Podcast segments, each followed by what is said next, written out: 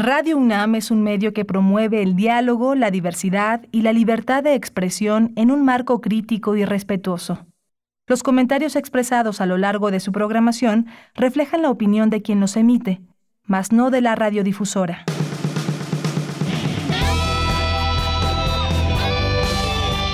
Prisma RU. Relatamos al mundo.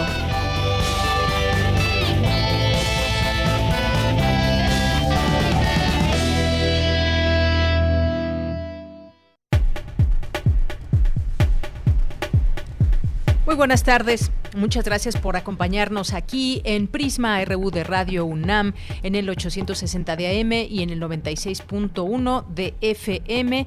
Iniciamos este último día de la semana, cerrar la semana con ustedes siempre es importante y pues como todos los días también aquí está nuestra nuestra propuesta para este viernes. Eh, vamos a hablar de las vacunas, cómo van, cómo va esta aplicación en México y sobre todo pues la llegada, la llegada de otras eh, posibilidades, otras vacunas como la Sputnik 5, que ha estado en, eh, eh, bajo observación y con lupa, cómo ha sido el proceso de esta vacuna, si ya está o no en su tercera fase, si México ya la aprobó a través de la COFEPRIS, que ya lo hizo, y hoy vamos a platicar sobre este tema con el doctor Mauricio Rodríguez, ustedes ya lo conocen, está con nosotros aquí en este espacio eventualmente, y él es vocero de la UNAM para la COVID-19 y también conduce un programa aquí en Radio UNAM que es el de Hipócrates 2.0. Con él vamos a platicar de este tema. Si hay algunas preguntas o comentarios, ya saben que el espacio para hacerlo es a través de nuestras redes sociales en arroba PrismaRU en Twitter y PrismaRU en Facebook. Un balance general sobre el tema de las vacunas que haremos con él y hay una recomendación también desde Alemania que pues recomienda no administrar la vacuna de AstraZeneca en mayores de 65 años. Vamos a, platicar sobre esto. Y también hay una vacuna Sputnik Light. ¿De qué se trata? Eh, ¿Cómo se ha hecho este anuncio? Y sobre todo, ¿dónde se está aplicando ya la vacuna Sputnik 5. Vamos a platicar de todo esto. Y vamos a tener también aquí en este espacio al doctor Oscar Augusto Peralta Rosales, que es especialista en aerosoles atmosféricos e investigador del Centro de Ciencias de la Atmósfera de la UNAM, porque pues hay un tema que nos parece interesante compartir con ustedes. La contaminación es un escudo protector del coronavirus, si bien este virus eh, que causa la COVID-19 es sensible a la radiación ultravioleta en una ciudad como la de México, el SARS-CoV-2 puede encontrar un escudo protector contra los rayos UV en el material particulado que contamina el aire. Vamos a platicar de esto y a tener todos los detalles con el doctor también en un momento más. Hoy es viernes de corriente alterna que tienen hoy temas como siempre, como todos los viernes muy interesantes. Van a van, a hablarnos de los espacios públicos, el ciclismo en las mujeres, cómo se practica y cómo pues se han ido a lo largo de todos estos años conformando distintas agrupaciones muy importantes porque son las que están promoviendo a final de cuentas no solamente el uso de la bicicleta, sino la seguridad de, poder usar una bicicleta en distintos espacios del país, sobre todo en ciudades como la Ciudad de México, el caso de Toluca. Vamos a platicar de ese tema y también muchas veces los accidentes ligados al, tráfico en las ciudades, los automovilistas que eh, desafortunadamente pues a veces se creen dueños del espacio público y y pues atropellan a personas o atropellan a personas que van en sus bicicletas y hay una impunidad muy muy alta. Así que con ellos vamos a platicar de estos de estos temas. Vamos a tener también hoy Refractario RU con el maestro Javier Contreras y cerraremos con Melomanía RU con Dulce Wet en este viernes, viernes 29 de enero del año 2021. Se nos acabó el mes prácticamente. Bien, pues gracias allá en cabina también a mis compañeros que están pendientes y atentos de esta transmisión. Allá en cabina, Daniel Olivares en la producción, Denis Licea en la asistencia, Arturo González en los controles técnicos. Muchos saludos allá a todos ustedes. Y aquí en el micrófono les saluda Deyanira Morán, con mucho gusto, con muchas ganas de estar con ustedes aquí en estos micrófonos y compartirles esas eh, miradas universitarias desde la UNAM. Así que desde aquí Relatamos al mundo. Relatamos al mundo. Relatamos al mundo.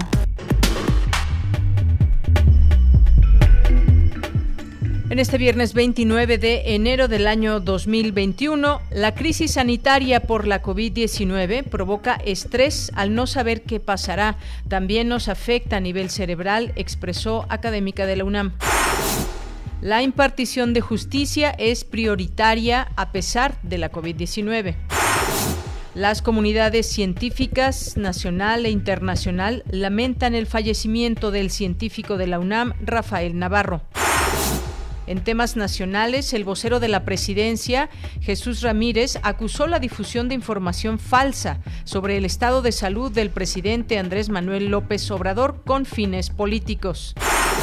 Bueno, interesante saber también cómo se pueden sancionar las, las informaciones falsas que no solamente en este tema, sino a lo largo de la pandemia se, eh, se vienen dando en distintos medios de comunicación. Y sí, efectivamente hay varios, varios, eh, varias notas falsas en torno a la salud del presidente y pues es la pregunta, ¿cómo se puede señalar a todo aquel medio que lleve a cabo este tipo de noticias? Y a veces, pues páginas de Internet que nadie conoce, que de pronto surgen y que se vuelven virales en, en distintas informaciones.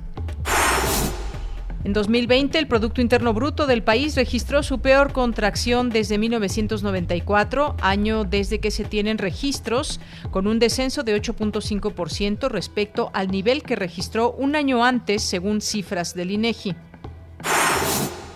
En lo que va del actual sexenio, más de 38 mil personas han sido reportadas como desaparecidas. Sin embargo, en el 2020 se registró una disminución de 22.3% de denuncias con respecto a las del año anterior, informó Alejandro Encinas, subsecretario de Derechos Humanos de la Secretaría de Gobernación que estuvo hoy en la mañanera con la secretaria de Gobernación, Olga Sánchez Cordero. Y el gobierno de la Ciudad de México informó que la capital se mantiene en semáforo rojo, pese a que se ha registrado una ligera baja en hospitalizaciones y casos de COVID-19. La Fiscalía General del Estado de Chiapas abrió una carpeta de investigación por el delito de feminicidio tras el hallazgo del cuerpo de Mariana Sánchez en el municipio de Ocosingo. La pasante de medicina fue enviada de regreso a su lugar de trabajo luego de un mes de ausencia por una denuncia de abuso sexual. En materia internacional, el presidente de Estados Unidos, Joe Biden, firmará el martes órdenes ejecutivas para avanzar en su plan de modificar el sistema migratorio en el país y revertir las políticas de su antecesor, informó hoy la Casa Blanca. Rusia lanzará en febrero la versión Sputnik Light de su vacuna contra el coronavirus en una sola dosis, informaron sus productores este viernes vía Twitter, la cual podría utilizarse para exportación como una posible solución temporal para los países con altas tasas de contagio. El primer ministro de Canadá, Justin Trudeau, dijo que su gobierno llegó a un acuerdo con las principales aerolíneas del país para suspender el servicio a varios destinos. A partir del domingo cancelarán el servicio aéreo a todos los destinos del Caribe y México hasta el 30 de abril. Hoy en la UNAM, ¿qué hacer y a dónde ir? Como parte de las actividades conmemorativas por el 50 aniversario del Colegio de Ciencias y Humanidades de la UNAM, se transmitirá el especial CCH, Semillero de Vocación, Azcapotzalco. Recorre los momentos más importantes de esta entidad académica con testimonios de su comunidad universitaria, académicos, alumnos y trabajadores. Sintoniza hoy la señal de TV UNAM en punto de las 19 horas por el canal 20.1 de televisión abierta. ¿Cómo ha influido la tecnología en la evolución de la música? Acompaña en esta reflexión al director de orquesta Iván López Reynoso, titular de la Orquesta del Teatro de Bellas Artes. Este material se encuentra disponible a partir del día de hoy en el sitio oficial cultura.unam.mx, donde podrás encontrar además diversas actividades para disfrutar sin salir de casa. Otra opción que no te puedes perder es el especial Los misterios de los cristales gigantes, que nos lleva a recorrer la impresionante cueva de la mina de Naica, ubicada en la localidad de Saucillo, en Chihuahua. La cámara principal contiene cristales gigantes de yeso, considerados los más grandes del mundo. Sintoniza hoy la señal de TV UNAM por el canal 20.1 de televisión abierta en punto de las 21 horas.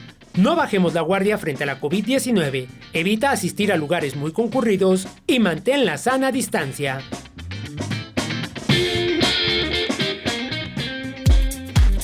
Prisma RU. Relatamos al mundo. Bien, es la una de la tarde con 14 minutos y bueno, pues el día de, de la violencia en el aula a la agresión cibernética. Bueno, importante esta información también sobre la violencia en el aula, el acoso escolar que se presenta con mayor incidencia en personas de 11 a 15 años de edad.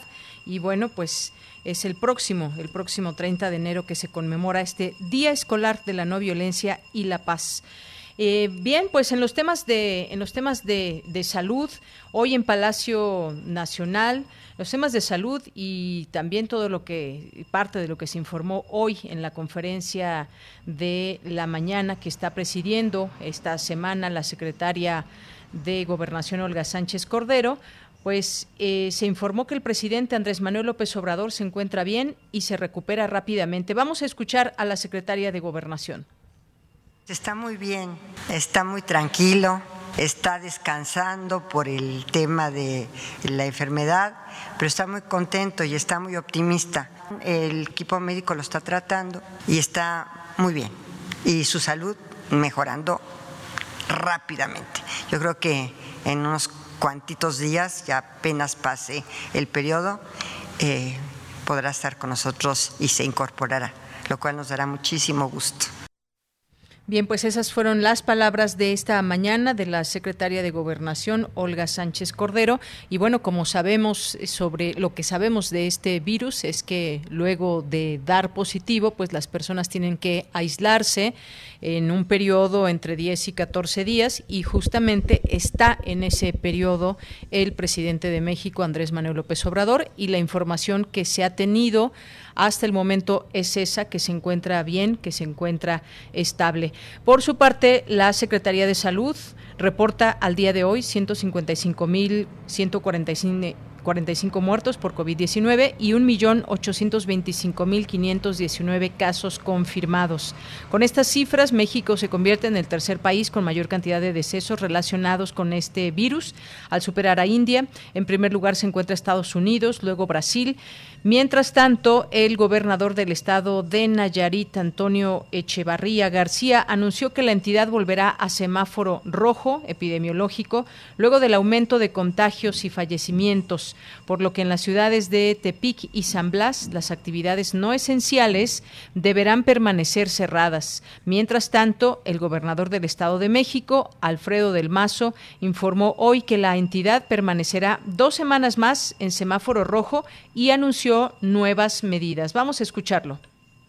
A partir del primero de febrero se podrán retomar las actividades deportivas y recreativas al aire libre. Los restaurantes podrán abrir con un aforo máximo del 30% al interior y 40% al exterior, con un horario de operación hasta las 8 de la noche. A partir de esa hora y durante los fines de semana, solo podrán ofrecer comida para llevar. Los centros comerciales y tiendas departamentales, así como el comercio al por mayor y al por menor podrán abrir de lunes a viernes hasta las 9 de la noche y con un aforo máximo del 20%. Deberán cerrar operaciones los sábados y domingos. Debemos ser muy claros. Estamos permitiendo la apertura de algunas actividades por la necesidad de apoyar la economía familiar. Bien, pues ahí las palabras del gobernador del Estado de México. Y hace unos minutos la jefa de gobierno, Claudia Sheinbaum, la jefa de gobierno aquí en la Ciudad de México, informó que la ciudad se mantiene en semáforo rojo. También seguiremos con el semáforo rojo y también continúa el programa Reactivar sin, sin arriesgar. Vamos a escucharla.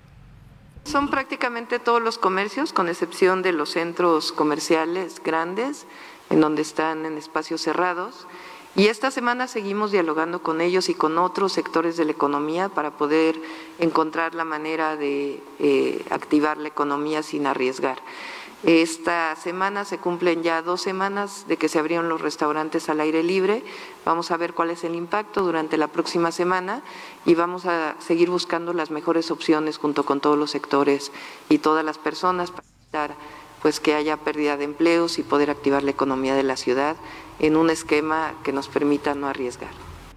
Bien, pues ahí sus palabras y efectivamente pues todos quisiéramos que comience también o que continúen reactivándose distintas áreas en torno a la economía, pero sin riesgos y esto a veces se puede volver un tanto difícil, debemos de seguir tanto como sociedad, como personas ligadas a, distintos eh, giros de la economía, con todos los protocolos y con toda la responsabilidad posible, porque estamos viendo en las cifras diarias que los contagios aumentan, el número no, no cesa, siguen los aumentos, los contagios y también, pues desafortunadamente, el número de personas que fallecen, dado que este, este virus en muchas personas pues causa, puede causar hasta la muerte y pues cada, cada persona y en muchas ocasiones se ha visto la manera diferente cómo puede actuar el virus en el cuerpo.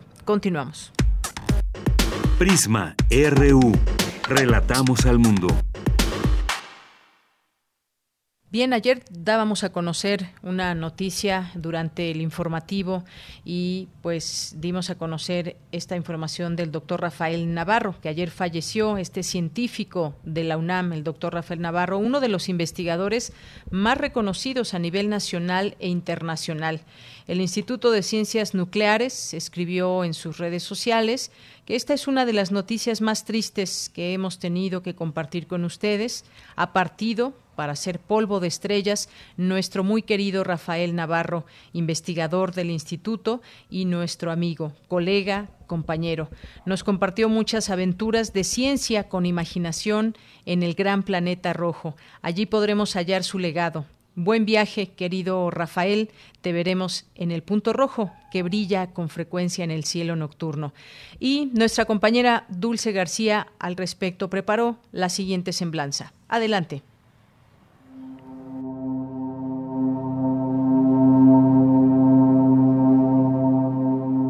Viajeros y viajes. Descubrir un nuevo mundo.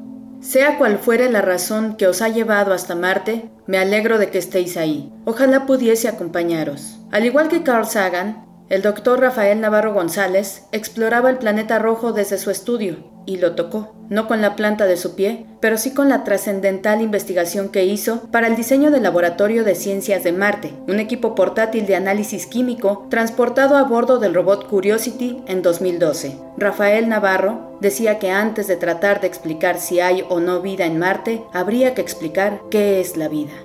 No importa qué tipo de organismos estemos observando, todos tenemos las mismas características.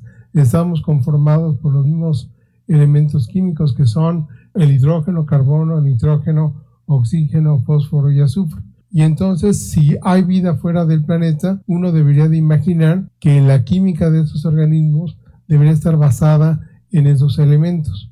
Esos elementos no son los más abundantes en nuestro planeta, sí lo son en el universo. Si excluimos al helio, que es un elemento importante, los elementos más abundantes en el universo son precisamente los que conforman a los seres vivos. Entonces no sería extraño que la vida fuera de la Tierra también esté formada por los mismos elementos.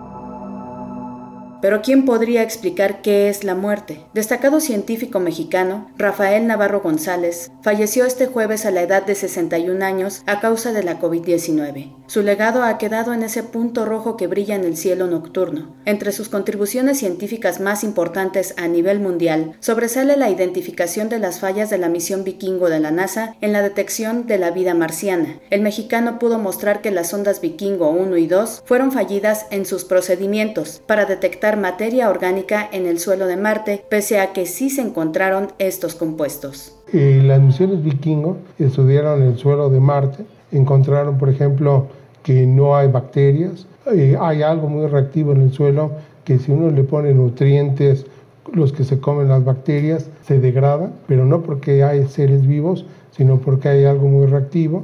Y bueno, si uno analiza la presencia de compuestos orgánicos, que son los que conforman a todos los seres vivos, no están presentes.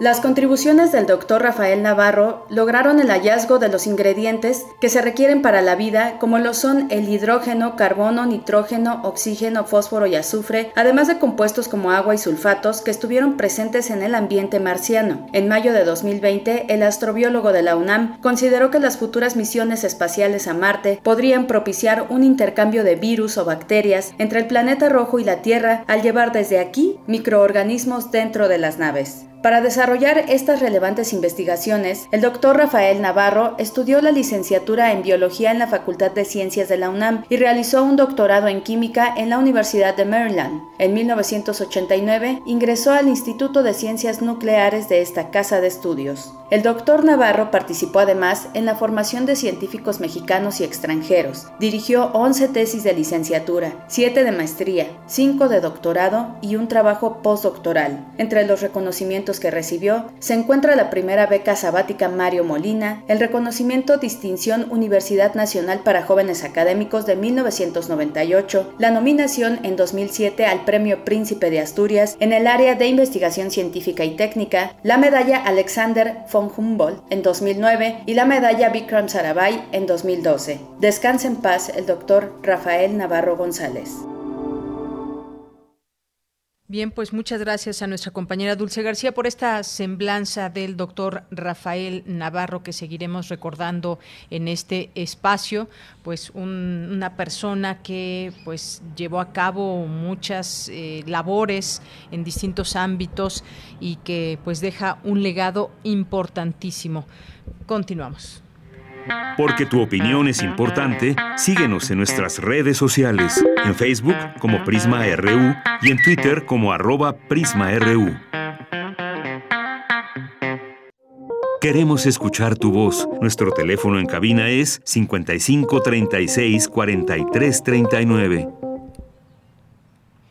Bien, continuamos una de la tarde con 26 minutos. Si bien el coronavirus que causa la COVID-19 es sensible a la radiación ultravioleta en una metrópoli como la Ciudad de México, el SARS-CoV-2 puede encontrar un escudo protector contra los rayos ultravioleta en el material particulado que contamina el aire, de acuerdo con el Centro de Ciencias de la Atmósfera de la UNAM. El doctor Óscar Augusto Peralta Rosales, especialista en aerosoles atmosféricos, indica que un estudio publicado en The New England Journal of Medicine reporta que el coronavirus que causa la actual pandemia de COVID-19 puede estar estable hasta tres horas en un aerosol atmosférico. Así que platiquemos con él, ya está en la línea telefónica y le agradezco que nos tome esta llamada al doctor Óscar Augusto Peralta Rosales, especialista en aerosoles atmosféricos e investigador del Centro de Ciencias de la Atmósfera de la UNAM. Doctor, bienvenido, buenas tardes. Buenas tardes, doña Buenas pues, tardes a todos. Gracias, doctor. Me gustaría que nos platicara exactamente qué significa esto, de qué, ¿A qué nos referimos cuando se habla de contaminación, que puede ser un escudo protector del coronavirus? Cuéntenos. El, bueno, eh, comencemos por esto. El, el, el, virus, el, el, del SARS-CoV-2, eh, es, un, es, una, es un virus relativamente pequeño, mide unos 200 nanómetros de, de, diámetro, y por los primeros estudios que se hicieron, se sabía que eh, la vía de, de, contagio más común era a través de, por ejemplo, eh, gotículas que eh, a través de, la boca o de la nariz de una, una persona hacia otra, ¿no? Pero eh, parece ser que después se hicieron algunos estudios, en, sobre todo en China y en, en Italia, donde encontraban una relación muy cercana entre aumento en concentración de PM2, bueno, de material particulado y eh, multiplicaciones de contagio. Y ahí es donde este, todo se comienza como a, entrelazar, ¿no?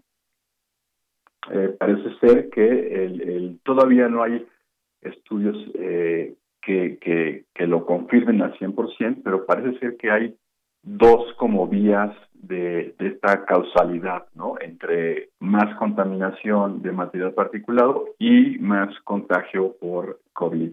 Y una es que al haber más contaminación por material particulado, pues las personas eh, son más, eh, digamos, están, eh, son más susceptibles a, a, enfermar porque tienen ya la, la, garganta irritada, la nariz irritada, etcétera, etcétera. Entonces el ataque del virus, pues es, es, es más, más, digamos, más efectivo. Y la otra es que la, el mismo material particulado funcione como una especie de medio de transporte de este estos eh, de los virus en general, eh, no solo el COVID, y que los vuelva eh, activos durante más tiempo, ¿no? Ya no es dos minutos, pueden ser ahora tres horas, etcétera, etcétera.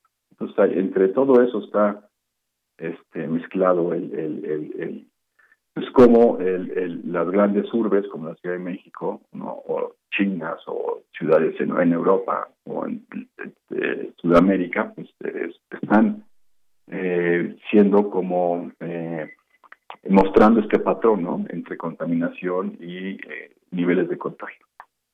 Bien, doctor. E, esto qué quisiera decir, porque nos han, nos han hablado en algún momento, por ejemplo, de las partículas PM2.5, que son partículas muy pequeñitas y que pueden, eh, las podemos aspirar y que incluso, incluso pueden llegar hasta nuestro sistema respiratorio, nuestros pulmones y demás. Aquí quizás la pregunta para que lo entendamos bien y nos quede, nos quede claro estas partículas de, el, de este virus que anda rondando por todo el mundo y sobre todo eh, si nos ponemos a pensar en las ciudades, un caso pues en la Ciudad de México, donde tenemos eh, una, un índice de contaminación mayor que en otros sitios, ¿esto de alguna manera podría propiciar un mayor contagio o no lo debemos entender así? El, bueno, en realidad eh, no sabemos bien a bien, por la, al menos por la literatura científica que tengo a la mano, eh, si esto es una, una, una garantía tal cual, ¿no? Sí. Eh, pero el, el, por lo que es, hemos visto, bueno, he leído ahí en... ¿En, en, estos artículos? Ajá. En los artículos es que, por ejemplo, eh, la radiación UV suele desactivar muchos de los virus y las bacterias que están en el aire, ¿no? O sea, eso sería, digamos, algo positivo. Exacto. Entonces, por ejemplo, estar eh, en, lugares abiertos a la luz del sol, ¿no? Donde hay radiación UVB eh, o, eh, o, en espacios con, con, con, grandes cantidades de sol, pues sería como una especie de garantía de que no hubiera contagio. Sin embargo, el, el, eso es considerando como si el virus estuviera solito eh, flotando en el aire, ¿no? Sí. Lo cual no es del todo cierto, porque eh, es probable, y por lo que se ha visto en estos estudios que mencioné hace un momento, que hay un vínculo cercano entre eh, contaminación por material particulado en, ciudades y mayor índice de contagio. Entonces, es probable que estos virus, al igual que muchos otros, queden, queden como eh, adheridos a este material particulado, como las PM2.5, que son eh, inhalables, ¿no? Y al quedar ahí adheridos, eh, que estén como protegidos de, este, de, los ataques de la radiación UVB, ¿no? Que hay en, en, el que vienen del sol, y por lo tanto, pues duren activos más tiempo. Bien. Bien. Doctor, por otra parte, eh, con ese tema de los aerosoles, eh, ¿qué podemos decir, por ejemplo, qué se sabe con seguridad con respecto, por ejemplo, si, una persona eh, contagiada con este virus hace un estornudo dentro de un lugar sabemos que es más propicio si hay más personas que se contagien a que si estuviese en un, en un lugar abierto y, con distancia. Pero ese estornudo, si se lleva a cabo sin cubrebocas, específicamente qué pasa con, con estos virus expulsados, caen eh, caen hacia el suelo o puede quedar suspendido algunos virus en el aire. ¿Esto es posible o no? Sí, cuando uno estornuda, eh, generalmente expele eh, pues, gotitas de agua de distintos tamaños.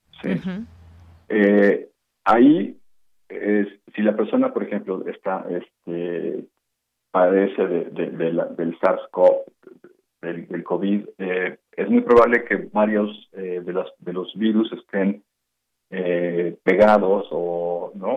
o metidos dentro de esas gotitas. Y según el tamaño de la gota, es su permanencia en el, en el aire. Es decir, una gota grande, una gotita grande, de probablemente eh, dos micras, pues no dure más de unos cuantos minutos. Pero una gotita pequeña puede durar, pues quizás 15 minutos o un poco más, ¿no? ¿Suspendida en el aire? Exacto, suspendida en el aire. Entonces, el, el, eso, ¿qué es lo que eh, va a provocar, pues bueno, que si hay más personas en esa misma, en esa misma habitación o en ese mismo lugar, pues tienen 15 minutos de probabilidades de eh, estar en contacto con esa. Eso si no usan, si no tienen un cubrebocas, si lo tienen, ¿es factible que también entren, puedan entrar esas gotículas?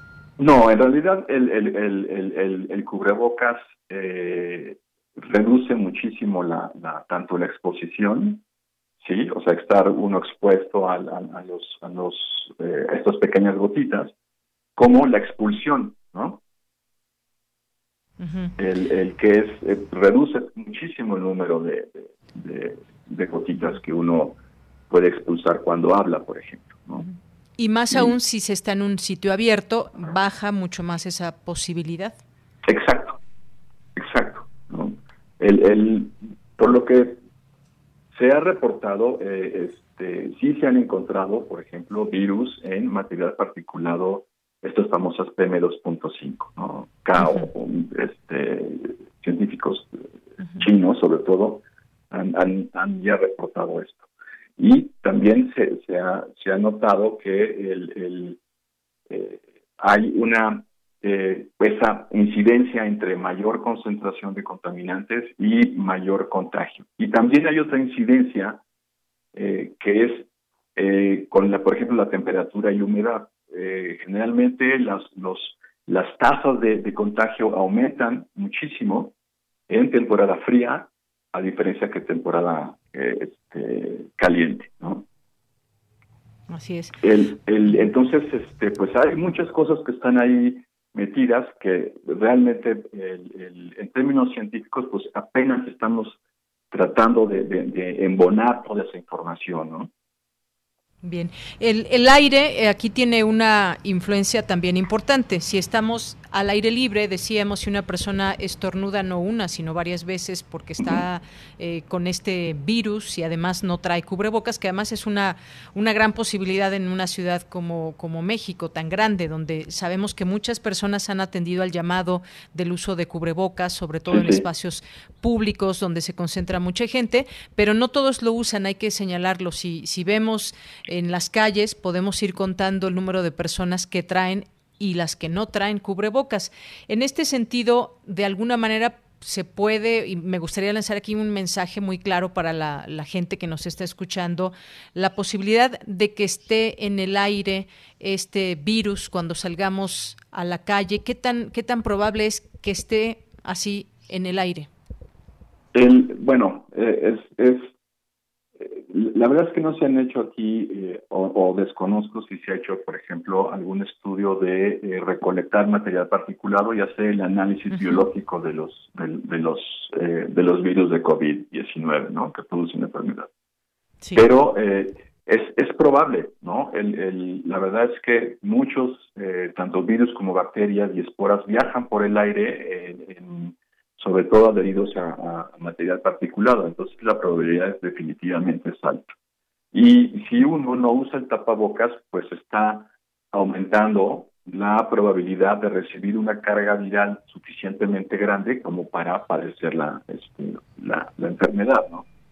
Digo, a fin de cuentas, lo que hacen los cubrebocas es reducir la, exposición a la, a la carga viral, a la carga viral, ¿no? Y además, este, reducir la eh, expulsión ¿no? de, este, en caso de que tengamos eh, alguna enfermedad, de la dispersión de virus y bacterias que pueden provocar enfermedad. Sí. Doctor, por último le preguntaría, usted como especialista en todo este tema de los aerosoles y todo esto que nos está platicando de las de las partículas PM2.5 ligadas eh, o entendiéndolas eh, con estas partículas que pueda ah, expulsar una persona contagiada con este virus SARS-CoV-2, ¿qué tanto usted recomienda el uso de caretas o, lentes ante esta situación cuando salimos a las calles? Bueno, el creo que este funcionan. A, fin de cuentas, la, la, funcionan porque también, por ejemplo, a través de, ojos o nariz eh, pueden este, ingresar. Y sobre todo, al, al, menos las caretas y los lentes son importantes porque evitan que uno se toque la cara. Y al reducir ese contacto entre la cara y, y, las manos, pues también uno está reduciendo la posibilidad o la probabilidad de que este, tenga alguna bacteria, algún virus este, en las manos y se lo lleve al rostro. ¿no? Bien. Es, digamos como un, como un escudo que nos protege de, de nuestras propias manos en este caso, porque a veces tenemos esas manías de estarnos tocando la cara y esto puede ser un peligro ante esta situación. Sí, y, además hay que recordar que, que este, el, tanto, eh, pues en, general tenemos que apoyarnos en las manos para este, cualquier cosa, ¿no? Desplazarnos, apoyarnos en algún lugar, etcétera, etcétera. Y no tenemos ninguna garantía de que lo que estemos tocando esté eh, libre de virus y bacterias. Muy bien. Bueno, pues doctor, muchas gracias por eh, estar con nosotros y compartirnos este, este tema de los aerosoles, también ligados al tema eh, de este virus, virus que tiene pues muchas muchos comportamientos que aún no se acaban de comprender todos y que se sigue descubriendo nuevas maneras de comportamiento e incluso algunas otras variantes como ya hemos visto. Muchas gracias. Al contrario, estoy aquí para este, ayudar en todo lo que se puede. ¿no? Gracias, doctor. Hasta luego. Hasta luego, buen día. Muy buenas tardes, buen día. Doctor Oscar Augusto Peralta Rosales, especialista en aerosoles atmosféricos e investigador del Centro de Ciencias de la Atmósfera de la UNAM. Prisma RU. Relatamos al mundo. Queremos escuchar tu voz. Nuestro teléfono en cabina es 55 36 43 39. Una de la tarde con 41 minutos. Y ahora pues vamos a hablar de las vacunas, cómo va todo este tema de la aplicación, pero sobre todo también estas distintas vacunas que han surgido en el mundo, algunas ya han pasado la fase 3, otras no, y pues también se ha informado que llegará a México 24 millones de dosis de la vacuna Sputnik 5 eh, desde Rusia. Y vamos a hablar de ese tema con el doctor Mauricio Rodríguez Álvarez, que es vocero de la UNAM para el tema de COVID-19. ¿Qué tal? ¿Cómo estás, Mauricio? Doctor, buenas tardes. Hola, Deyanira. Muy buenas tardes. Saludos al auditorio. ¿Cómo les va? Pues muy bien, aquí dando seguimiento, como siempre, a todos estos asuntos ligados a COVID-19, cómo van avanzando las cosas. Eh, pues, ¿cómo has visto, doctor, todo este asunto de la llegada de vacunas a México, su distribución y sobre todo, pues ahora ante también distintas posibilidades de tener aquí la, la vacuna Sputnik 5? Sí. Bueno, hemos estado viendo desde finales de diciembre eh, ya la aplicación de facto, ¿no? De, de, las vacunas que van llegando y también las, pues estas últimas semanas tocó también ya vivir en carne propia lo de que no lleguen las vacunas como está planeado y que se retrase un poco la dinámica de la vacunación y que pues todos nos ponemos a ver ese tema, ¿no? Que el hecho de que de que Pfizer no pudo mandar todas las dosis que tenía que mandar, eso nos puso aquí adentro pues con, con ciertos aprietos más o menos de pues de que no iba a estar toda la vacuna disponible y había que optimizar la que había y había que empezar a echar a andar algunas de las de las partes adicionales de la estrategia. Se van sumando las opciones eh, esperemos que pues se vayan terminando de revisar los expedientes de otras vacunas en Cofepris y que se les vaya dando luz verde. Y esta semana hubo varias noticias internacionales de, de cosas de vacunas, quizás de las de lo más relevante es que la Unión Europea aprobó la vacuna de AstraZeneca eh, al mismo tiempo que los un grupo de expertos alemanes dijo que que mejor no se usara en mayores de 65 porque faltaría información de los estudios clínicos como que es poquita la información que se tiene.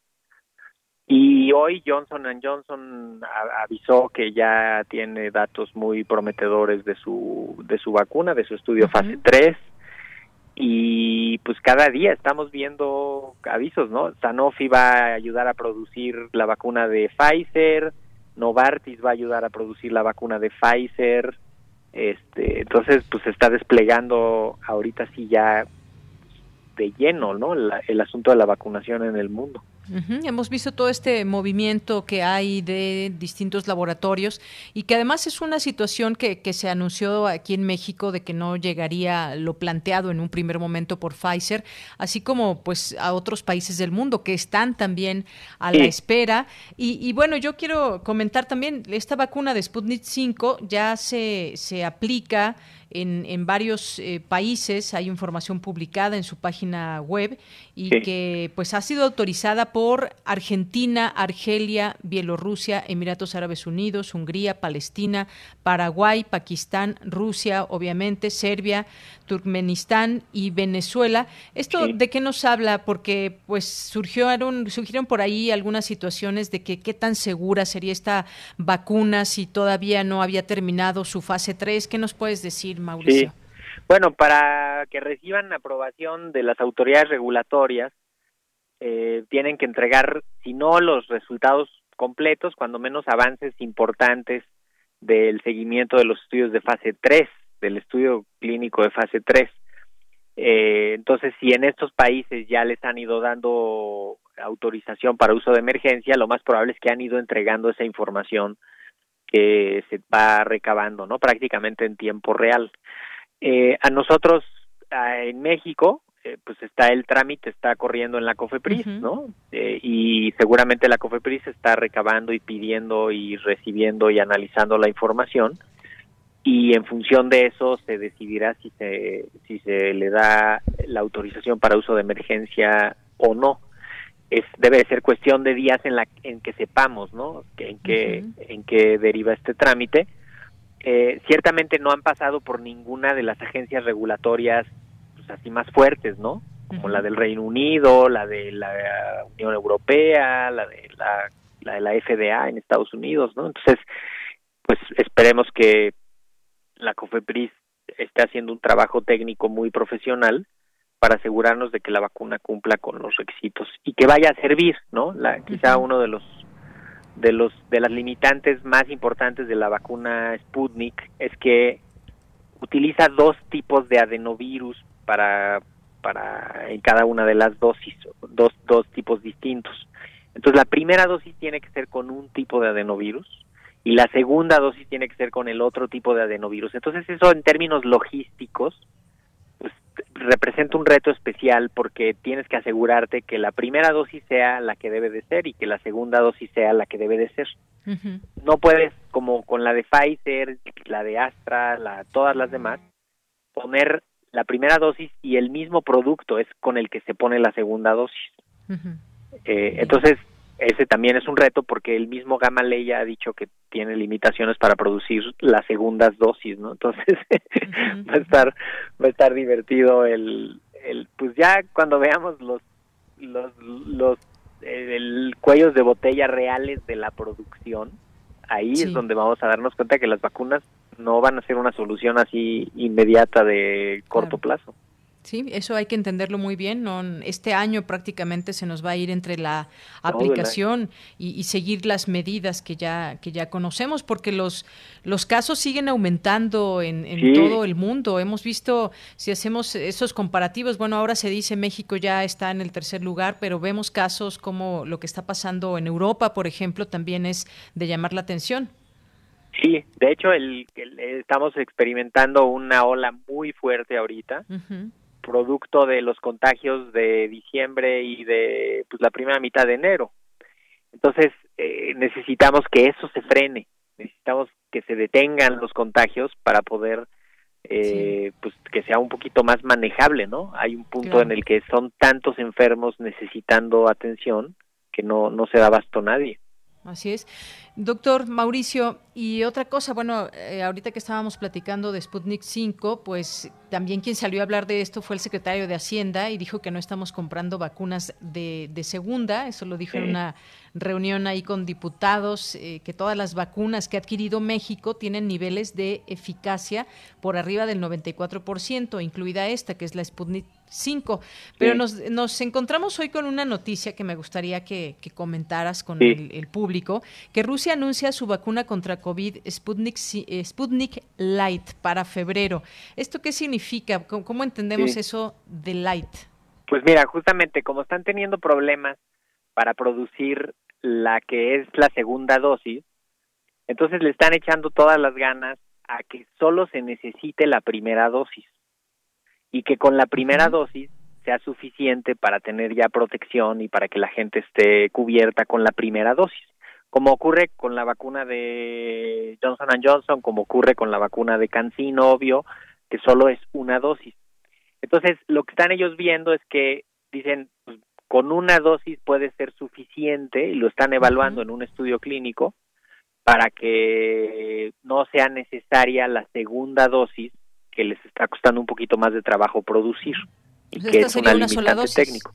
ajá, e, ese esquema sería una sola dosis. Lo que puedes hacer ahí es que regulas la cantidad que se administra del, del virus que se está utilizando para esta vacuna y entonces con eso garantizas que, que la respuesta inmune sea suficiente, pero esto lo tienes que demostrar en un estudio clínico que seguramente lo están corriendo. También esos mismos de Gamaley están estudiando varios escenarios, tuvieron una alianza con Astra para ver si, si hace cuenta, poner la primera dosis de Astra y la segunda de Sputnik para ampliar un poquito la, la posibilidad de, pues, de introducir de forma como intercambiable varias vacunas en el mundo, ¿no? Porque el, el, problema de que tengan que ser las dos dosis de la misma vacuna, eso es un problema grandísimo. Si pudiéramos tener intercambiabilidad, pues nos da cierto dinamismo que, que te puede ayudar a acelerar las las coberturas. Entonces esto de anunciar esta eh, Sputnik Light, que sería como pues justo una sola dosis en vez de dos, eh, también podría ser una ventaja. Mientras más sencillo sea el esquema, va a ser mejor, ¿no? Siempre y cuando cumpla con la eficacia. Y yo estoy de acuerdo con el con el secretario Arturo Herrera. Herrera, en el sentido de que, de que sí tenemos una forma de garantizar que las vacunas que vayan a llegar vayan a ser vacunas de calidad, seguras y efectivas. Sí, e, este, estas ganas de decir que si la rusa es mala, la china es mala, la alemana es buena, la gringa es buena, o sea, estas etiquetas a priori hay que quitarlas porque para eso tenemos a la COFEPRIS, para que la COFEPRIS se asegure que lo que llegue sea lo suficientemente bueno como para poderse usar. Estamos en una situación de emergencia, necesitamos también tener puntos de corte de decir, cumple con esto, sí, perfecto, se puede usar. Así es. Bueno, y, en cuanto a la eficacia, me parece que es un poquito, en porcentaje, un poco más bajo que, la, que la normal Sputnik 5. Sí, sí, lo que se está pidiendo, de hecho, desde el inicio lo que pedía la comunidad científica era que mínimo 50%, como lo que ocurre con influenza, ¿no? Pero parece que con cortar en 70% puede ser suficiente para tener un efecto bastante bueno. Si es más de 70, pues qué padre, qué bueno, pero con 70% podríamos tener ya un impacto real a la hora de vacunar la, a, la, a la población abierta. ¿no? Y bueno, pues ya para ir cerrando, Mauricio, ¿qué te ha parecido eh, pues toda esta fase de aplicación para quienes trabajan en la primera línea, los, todo el personal médico y posteriormente ya se comenzaron a hacer llamadas para las personas adultas mayores para que se puedan aplicar la, la vacuna Pfizer, hasta donde tengo entendido. ¿Cómo has visto todo este trabajo, esta distribución de parte de, pues, de las autoridades de salud? Pues lo primero es que deja claro que no tenemos un completo control como país de dónde está quién y que no hay censos, ¿no? De dónde está la gente y qué está haciendo la gente. Entonces, a la hora que necesitas implementar una medida tan específica como esta, de pronto resulta que en los hospitales privados no había un censo de personal. Imagínate qué deficiencia y que tienes que pedirles, oigan, levanten sus censos, mándenos las listas, actualícenlas, ¿no? Todavía en lo público, pues aunque está la nómina y de ahí, de ahí te podrías agarrar, ¿no? Pero eso me parece revelador de una realidad tristísima del, del país. Lo otro de estar hablando y preguntando y levantando un censo con los adultos mayores puede ser una medida interesante, ojalá resulte, ojalá hagan una evaluación crítica, para también mapear dónde va a ser necesaria la vacuna y en qué, a, como a qué velocidad, ¿no? Y quizá agrego al, al componente de lo que están haciendo en Campeche, porque hay como mucha polémica de que si este sirve hacer eso o no sirve hacer eso y no sé qué, ¿no? Y, y me parece que puede salir muy provechoso ese ejercicio que están haciendo, porque es la primera aplicación en, en personal que no es de salud que ya será como la población abierta y esa experiencia necesitas también irla midiendo con anticipación. No es lo mismo vacunar al personal de salud en el contexto de la atención hospitalaria que irte ya al, a una escuela donde van a poner unas este unas mesas donde van a estar vacunando, ¿no? O sea, la vacunación a la población abierta representa retos muy importantes y está bien que los vayan ensayando y que vayan identificando, ¿no? Sobre todo en un contexto epidémico en el que pues no está tan fuerte la epidemia, puedes tener ahí más o menos manejable la situación, este, y, y esperemos que hagan una lectura crítica de eso y que digan, a ver, aquí se hizo esto, sirvió para esto y vamos a implementar y escalarlo ya en lo que sigue, ¿no? Esperemos que pues, todavía vamos a tener cuando menos una semana o dos de jaloneo muy mediático de que, porque no va a haber vacuna en las siguientes dos semanas. Entonces va, va a haber una desesperación generalizada porque pues, no va a llegar vacuna de Pfizer hasta creo que el 15 de febrero, ¿no? O algo así. pues Entonces hay que tener paciencia, ¿no? Hay que seguirnos cuidando y tener paciencia con lo de las vacunas. Sí, paciencia con eso y con todo, porque debemos de seguir lo más que se pueda en casa y con todas las medidas que ya sabemos. Pues doctor Mauricio Rodríguez, muchas gracias por, como siempre, por estar aquí en Prisma RU. Te escuchamos también ahí en Hipócrates 2.0. Pues gracias. Muchísimas gracias, Deyanira. Un abrazo y estamos en comunicación. Saludos al auditorio. Claro que sí. Un abrazo. Hasta luego el doctor Mauricio Rodríguez Álvarez, vocero de la UNAM para la COVID-19 y conductor del programa Hipócrates 2.0. Si lo quieren seguir, su Twitter es arroba Mauro Rodríguez, Mau, Rodríguez más bien, Mau Rodríguez, ahí lo pueden seguir. Continuamos.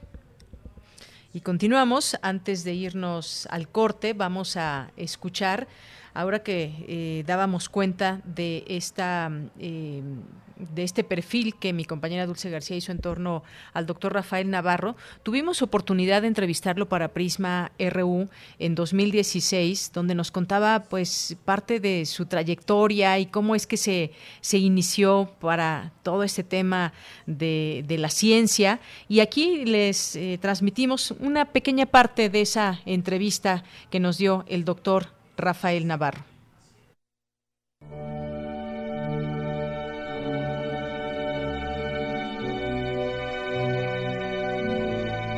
¿A qué edad usted conoció lo que era la NASA, esta Administración Nacional Aeronáutica y del Espacio? ¿Algún día imaginó poder ser parte de este, de este equipo que además, bueno, fue elegido por su gran desempeño académico? ¿Qué fue lo que sintió cuando la NASA lo invitó a participar en este, en este proyecto? Mi interés con estudios espaciales y la NASA se remonta desde que yo era un estudiante de primaria. ¿De primaria? sí, de primaria cuando este, la NASA mandó las misiones Apolo a la Luna. Esa misión Apolo fue muy importante para mí porque me hizo reflexionar si podría haber vida fuera de la Tierra y para mí eso se volvió una forma de tratar de pensar si podría haber el origen de la vida fuera de la Tierra y si podría haber seres extraterrestres.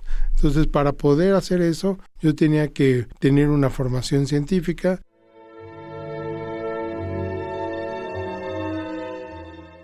Oiga, ¿y cómo es, eh, cómo se vive ser el único latinoamericano en esta importante misión que podría transformar la historia de la humanidad? Me refiero al Curiosity y sobre todo, pues usted representando a, a México. Sí, yo me siento muy contento, muy orgulloso, porque desde el inicio he sido el único mexicano que ha participado como científico, como investigador sobre esta misión. Y, y bueno, no solamente soy el único mexicano, soy el único latinoamericano y no es fácil eh, pertenecer a este tipo de, proyectos. A lo largo de la historia ha habido un número pequeño de, de misiones espaciales. Existimos muchos científicos en ciencias espaciales y no todos tienen la oportunidad de participar en una misión espacial. Y bueno, yo tuve el privilegio de participar en una misión y más considerando que en México en aquel momento no había una agencia espacial mexicana y bueno, se veía todavía más difícil que un mexicano pudiera participar en este tipo de proyectos.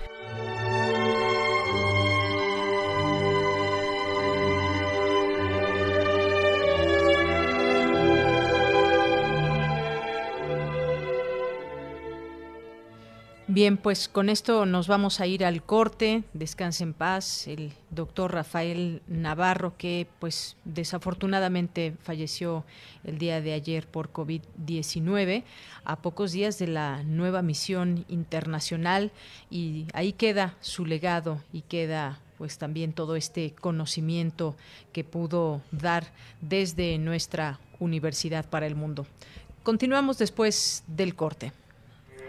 Porque tu opinión es importante, síguenos en nuestras redes sociales, en Facebook como Prisma RU y en Twitter como arroba PrismaRU.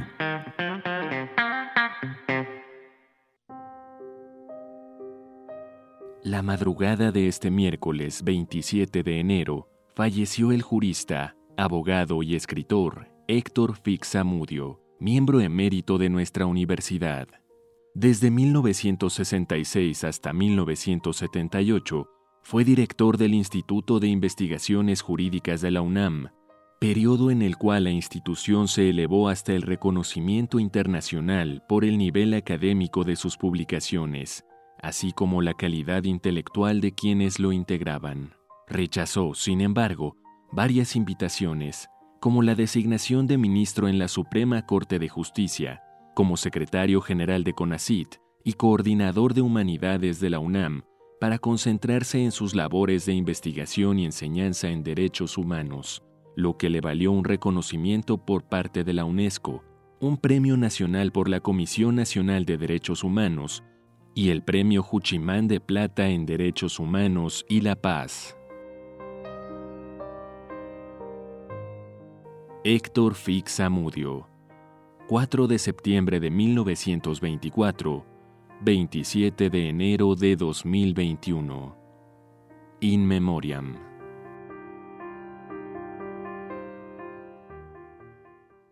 El Tribunal Electoral del Estado de México resuelve con justicia y celeridad las controversias jurídicas derivadas del proceso electoral. La y los magistrados garantizamos tus derechos político-electorales, conforme a los principios de certeza, imparcialidad, objetividad, legalidad y probidad. Y resolvemos de forma pronta y expedita los medios de impugnación con la emisión de sentencias. Este proceso electoral tú eliges y nosotros protegemos tu decisión. Tribunal Electoral del Estado de México. Solo podemos enviar abrazos y besos por el celular. Solo podemos darnos el codo como saludo. Hola, hola. Reunirnos, pero detrás de una pantalla. Sabemos que son tiempos difíciles para ser joven, pero también son buenos para participar en las decisiones importantes. Si cumples 18 antes del 6 de junio de 2021, tramita tu INE desde ya. Tienes hasta el 10 de febrero. Contamos todas, contamos todos. INE.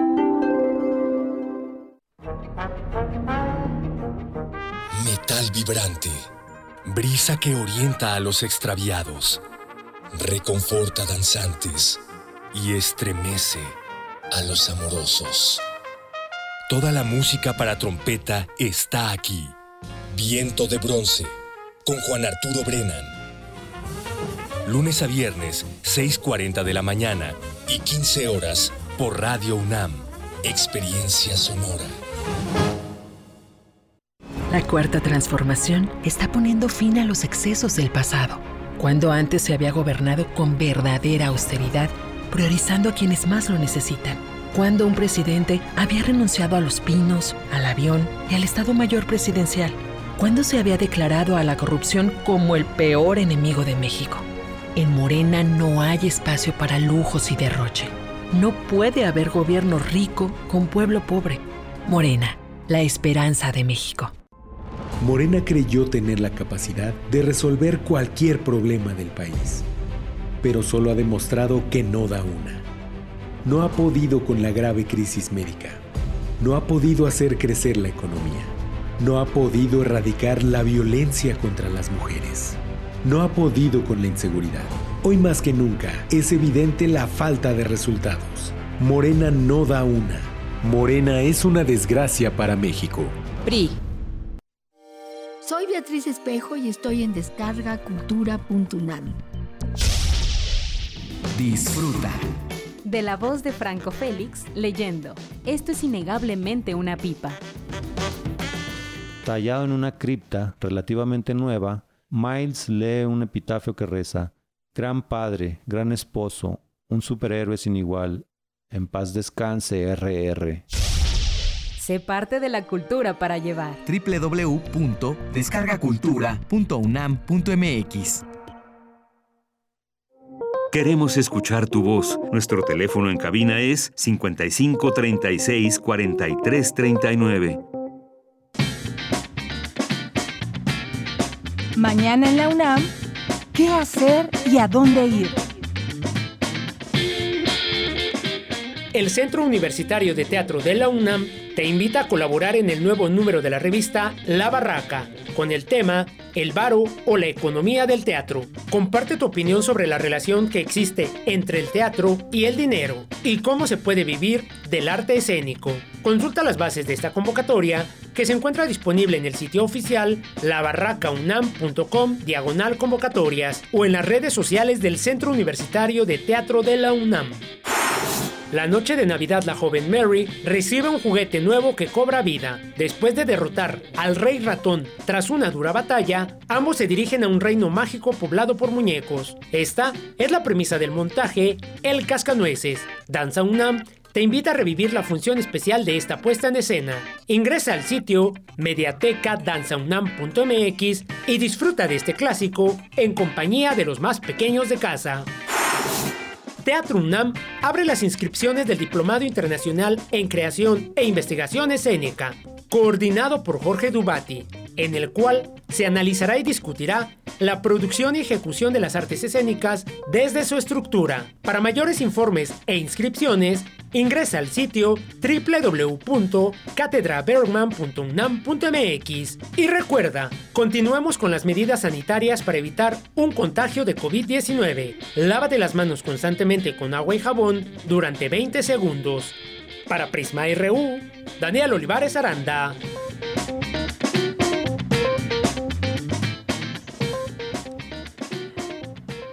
Bien, pues ya estamos de regreso aquí en esta segunda hora de Prisma RU. Gracias por continuar con nosotros, gracias por su compañía aquí en Prisma RU de Radio UNAM.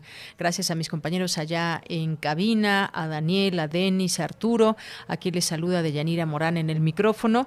Y vamos a continuar ahora como, como a esta hora siempre lo hacemos, pues mandamos saludos a quienes nos escriben en nuestras redes sociales. Saludos a José Ramón Ramírez, a Luis Ángel Hurtado Razo, a Flechador Sol, a Jean-François Charrier, a Mario Navarrete Real, que siempre nos permite conocer en algún momento alguno de los rincones de su casa y en esta ocasión nos lleva a un breve paseo por la cocina. Muchas gracias, Mario. Rosario Durán Martínez nos dice, aparte de la Unión Europea, ya va a tener control de las vacunas que se van a exportar porque tienen que cumplir primero con lo que deben a Europa Gracias, eh, Rosario. José Luis Sánchez nos dice buen fin de semana, equipo de Prisma RU. El médico Mauricio no debería estar al frente de la vocería, no es experto en vacunología y sus explicaciones no me parecen adecuadas. Eh, gracias por su comentario, José Luis Sánchez. Aquí pues hemos dado voz a muchos doctores y seguimos abriendo este abanico de posibilidades, eh, pues con expertos en los distintos temas. Y en muchas ocasiones, pues también un, un breve análisis y un punto de vista sobre lo que está sucediendo, como en el caso del el tema de la, de la vacunación. Y por supuesto, pues creemos que hay pues muchos doctores que tienen mucho que decir, algunos se especialista, se especializan en algunas cosas, eh, de las cuales pues aquí los vamos buscando con ese expertise y pues muchas gracias por su por su comentario y la verdad es que pues el doctor Mauricio siempre ha estado ahí muy atento y pendiente de todo lo que sucede en los temas de salud y sobre todo ligados a este tema que junto con nosotros pues también no es lo mismo que quizás yo pueda leer un artículo médico a que lo pueda leer un doctor y entienda eh, pues muchos de los términos técnicos que a veces se puedan utilizar y es por eso que lo invitamos a él y a muchos otros también. Muchas gracias por su por su comentario Gracias a, Oralia Ramírez, gracias a Carmen Valencia, que nos dice, como siempre, muy interesante, muy ilustrativo, el doctor Mauricio Rodríguez. Gracias, Carmen.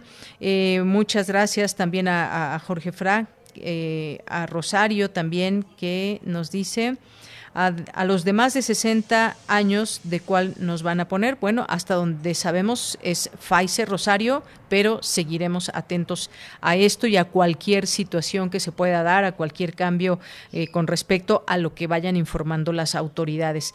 Eh, gracias eh, también a Armando Cruz, que nos dice buen día, ojalá el doctor pueda decir qué es lo que se aplica en la vacuna, porque está la creencia de que se inyecta el virus y por eso no se quieren muchas personas vacunar. Gracias, Armando Cruz. Pues sí, hay distintos tipos de vacunas y se ha hablado, por ejemplo, hemos hablado aquí en este espacio de la ARN, que contiene justamente material del virus que causa COVID-19, el cual se instruye a nuestras células a crear una proteína inocua que es exclusiva del virus. Así es como funcionan las eh, vacunas y es por eso que pues hay material exactamente de este, de este virus. Eso es lo que nos han dicho aquí los, los doctores. Gracias, Armando, por el comentario. Ángel Galicia también dice, sin duda, la contaminación atmosférica que vivimos diariamente en el Valle de México contribuye a la dispersión de aerosoles que permiten al coronavirus propagarse más fácilmente. Eh, gracias por el comentario. También a David Castillo Pérez. Eh, también nos dice... Eh, Henry Paredes, buen fin de semana. Eh, hay que seguir con los cuidados. Mario Navarrete, que también nos hace llegar eh, la sintonía en el 96.1 de su radio aquí en video. Muchas gracias. Y también nos pide aquí una canción. Si nos da tiempo, lo haremos, David Castillo. Ahorita la pasamos a la producción, que quiere Salisbury Hill de Peter de Peter Gabriel. Bueno, pues gracias por esta recomendación. Si no nos da tiempo, pues ya la escuchamos cada quien en nuestra casa, David, pero aquí lo tomamos en cuenta. Gracias. Guerrero también, muchos saludos. Cold Bot, Rebeca Vega, también aquí presente, José Luis León, Gerardo García, eh, a, nuestro, nuestra amiga, mm, nuestros amigos de Derecho Corporativo, a Nancy Jazz, Flechador del Sol, Eduardo Jacobo, también muchas gracias a Oscar Ramírez, Kenia Franco em, y a todos los que se vayan sumando. Diana, Adriana Velázquez también, muchas gracias a nuestros amigos del Centro Cultural FES Acatlán. A todos les mandamos muchos saludos. José Ramón Ramírez, ya lo decíamos por aquí, Osvaldo Muñoz. Eh, nos decía aquí también Silvia Vargas, gracias al doctor Mauricio, referente al Sputnik 5. Eh, dice hay mucho desánimo en las redes, recomiendo leer los artículos y entrevistas de eh, Russian Television, medio ruso, para ampliar nuestra información sobre esta vacuna. Saludos y buen fin de semana. Gracias por la recomendación, Silvia. José Ramón nos dice, estupendo viernes, magnífico programa, un saludo afectuoso desde la ciudad de Oaxaca. Pues qué gusto que nos escuches por allá en Oaxaca, José Ramón Ramírez. Y vamos a continuar. Nos vamos ahora con la siguiente información de Cindy Pérez Ramírez. Reflexionan expertos acerca de la digitalización de la justicia en época de pandemia. Adelante, Cindy.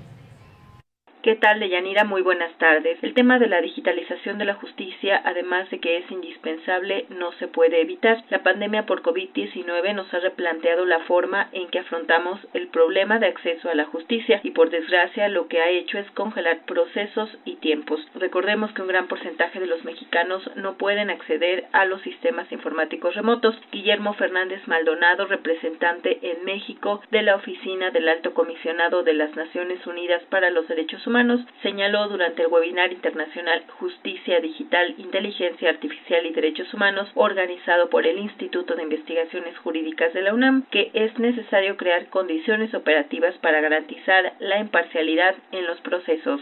Las cuarentenas y las distancias sociales no deben impedir que el sistema judicial funcione y además que lo haga respetando el debido proceso. Y en el caso de México hay experiencia de tribunales que han adoptado medidas de justicia digital, por ejemplo, para temas de trámites, de acuerdos. Hay casos como el Estado de Coahuila, eh, por dar un ejemplo, en que la Constitución autoriza este tipo de, sistemas siempre que sean eh, confiables. Nosotros creo que debemos también ver los riesgos. Por su parte, Laura Márquez, cofundadora del Centro de Innovación para el Acceso a la Justicia, ACE, dijo que la inteligencia artificial y la tecnología jurídica marcan un nuevo paradigma en los servicios legales. Generan la posibilidad de prestar servicios más fáciles, más eficientes y abren un abanico de posibilidades, sobre todo al incorporar eh, inteligencia artificial que, ahora quizá en México todavía no estamos visualizando eh, este potencial y tampoco estamos visualizando los riesgos y es precisamente por eso que es relevante este tipo de seminarios. La crisis de legitimidad y de funcionalidad en la impartición de justicia, que si bien ha sido, eh, pues es, histórica, se agravó aún más ante las consecuencias de la pandemia. Y esto nos exige de manera premiante que, que entendamos y estudiemos eh, la tecnología jurídica no solamente para digitalizar lo que ya existe, no como una solución inmediata que, que funciona en lo que llega la nueva normalidad o en lo que regresamos a la normalidad, sino cómo vamos a utilizar la tecnología para mejorar la lacerante necesidad de acceso a la justicia en México. Estas son las reflexiones sobre las tecnologías jurídicas que hoy ya existen, porque el tema de la impartición de justicia es un servicio público que no puede dejarse para después. Hasta aquí la información. Muy buenas tardes. Muchas gracias, Cindy. Vamos ahora con Cristina Godínez. La COVID-19 provoca estrés y afecta a nivel cerebral. Vamos contigo, Cristina. Buenas tardes, Deyanira. Un saludo para ti y para el auditorio de Prisma RU. Las alteraciones al medio ambiente, al ecosistema del planeta, en donde la actividad humana tiene mucho que ver, están generando nuevos virus y pandemias que afectan a las personas expresó la doctora Pilar Durán Hernández de la Facultad de Ciencias de la UNAM. Al participar en el ciclo de conferencias Ciencia desde Ciencias, la investigadora dijo que la crisis sanitaria ha trastocado en el ámbito público y en el ámbito individual. Nuestra vida diaria ya no es la misma que era hace un año. Ustedes ya lo experimentaron. Los chicos, los estudiantes de, licenciatura dicen que no terminan de entender cómo pasamos de clases presenciales a clases eh, vía remota. Dejamos de un día para otro de vernos. El 13 de marzo del año pasado fue el último día que, que tuvimos contacto físico con nuestros estudiantes, con nuestros colegas. Y a partir de allí hemos vivido un distanciamiento social. ¿Qué tanto nos está afectando este distanciamiento? Hemos tenido cambio de hábitos. Tenemos una gran incertidumbre. No sabemos qué va a pasar el día de mañana, no sabemos cómo vamos a regresar. Esto nos genera mucho temor. Estamos teniendo ya paranoias. Estoy teniendo pensamientos catastróficos y frustración. Estoy perdiendo mi fuente de trabajo. Eh, no estoy aprendiendo como debería de aprender si estuviera yo en clases presenciales. La doctora Durán señaló que el estrés también nos afecta a nivel cerebral. El estrés genera deficiencias en la atención y genera alteraciones en el nuevo aprendizaje. Aprendemos diferente, no podemos aprender igual. También otro fenómeno que se está dando muy constante y muy continuamente y que es de preocupar es el ataque de pánico. Empezar a tener aprensión, esta, esta aprensión, tener sensaciones corporales como sudoración, que me baje la presión, que este, incluso eh, el desmayarme eh, y tener yo interpretaciones catastróficas. Si salgo, me van a, me van a secuestrar. Si esto, si contesto el teléfono, me van a, me van a generar un fraude. Si esto, si me asomo a la ventana y mi vecino de la otra casa tose, me va a llegar el virus. empiezo a tener yo alteraciones que entonces generan que tenga yo internamente una lucha cerebral muy, muy fuerte que se está llevando a cabo internamente. Por último, la neuróloga comenta que para el tratamiento del estrés prolongado, los psicólogos, los psiquiatras y los terapeutas pueden ayudarnos con terapias conductuales, cognitivo-conductuales, de acompañamiento desde el punto de vista del saneamiento y del tratamiento de los procesos mentales. Deyanira, este es mi reporte. Buenas tardes. Muchas gracias, Cristina. Nos vamos ahora a las breves internacionales con Ruth Salazar. Internacional RU. La Comisión Europea adoptó este viernes un mecanismo de transparencia que obligará a las farmacéuticas que produzcan vacunas contra la COVID-19 en territorio comunitario a notificarle cuando quieran exportarlas y solo podrán hacerlo si las autoridades del país en el que tengan sus fábricas les da el visto bueno para ello. Este acuerdo estará en vigor hasta finales de marzo de 2021. Expertos de la Organización Mundial de la Salud visitaron hoy un hospital en Wuhan, donde, de acuerdo con el gobierno de China, se atendió a los primeros pacientes infectados con el nuevo coronavirus hace más de un año, dentro de la esperada misión de investigación de la Agencia de Salud de Naciones Unidas sobre los orígenes de la pandemia. En Estados Unidos, en el estado de Nueva York, no han contabilizado miles de muertes por la COVID-19 registradas en residencias de ancianos que podrían ser de hasta un 50% más de las oficiales, según un informe presentado hoy por la fiscal general Letitia James. Birmania se encuentra sumida en una crisis política debido a la amenaza de que el ejército pueda dar un golpe de Estado antes de la toma de posesión del nuevo Parlamento el próximo lunes. Miembros de la Liga Nacional para la Democracia, el partido gobernante, se reunieron anoche con representantes del ejército, pero no llegaron a ningún acuerdo para superar esta crisis política el Parlamento portugués aprobó la ley de eutanasia por amplia mayoría, con 136 votos a favor y 78 en contra. Toca el turno al presidente Marcelo Rebelo de Sousa de refrendarla, llevarla al Tribunal Constitucional o, en su caso, vetarla. El Tribunal Superior de Justicia de Cataluña decidió este viernes mantener de manera definitiva las elecciones autonómicas catalanas el próximo 14 de febrero, tal y como estaba previsto en un inicio, y anular el decreto de la Generalitat que las posponía para el 30 de mayo un grupo de sindicatos haitianos convocaron a una huelga general para los próximos primero y 2 de febrero para exigir la renuncia del presidente Jovenal Moisés y protestar contra la creciente inseguridad en el país caribeño. Porque tu opinión es importante, síguenos en nuestras redes sociales, en Facebook como Prisma RU y en Twitter como arroba PrismaRU.